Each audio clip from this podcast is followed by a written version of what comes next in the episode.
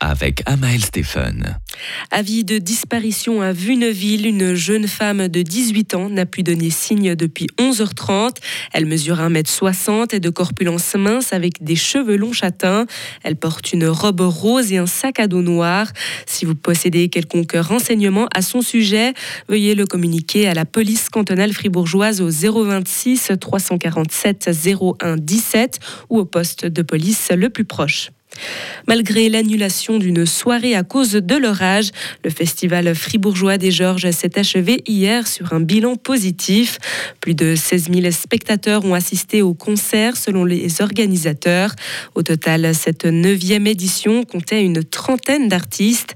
La prochaine édition se déroulera du 15 au 20 juillet 2024 pour les 10 ans du festival.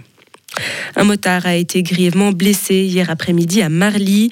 Il s'est fait percuter par un automobiliste qui s'est engagé sur la route sans lui laisser la priorité. Dépêchés sur les lieux, les ambulanciers et les patrouilles de police ont constaté que le motocycliste était grièvement blessé. L'homme a été transporté en hélicoptère jusqu'à l'hôpital le plus proche. Un bouchon de 10 km s'est formé cet après-midi devant le portail nord du Gothard. Le temps d'attente était d'une heure et 40 minutes. Dès le début de la matinée, le TCS a signalé une surcharge de trafic sur cet axe. Hier déjà, avec le début des vacances d'été dans le canton de Zurich, des colonnes se sont formées devant le Gothard. Par moment, la longueur a atteint 15 km, soit un temps d'attente de 2 heures et demie. En Iran, la police renforce le contrôle des femmes non voilées.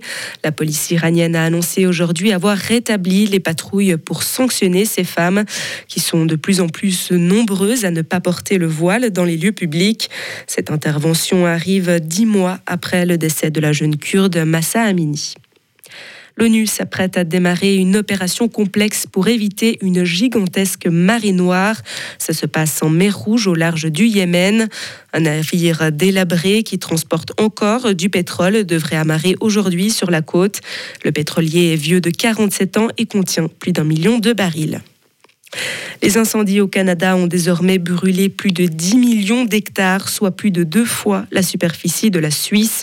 Ce sont les incendies les plus destructeurs qu'ait jamais connu le pays.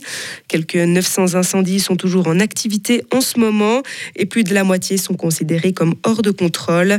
La surface brûlée cette année est déjà 11 fois supérieure à ce qui brûle normalement en un an dans ce pays.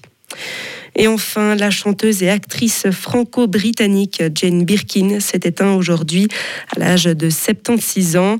Elle a été retrouvée sans vie à son domicile à Paris.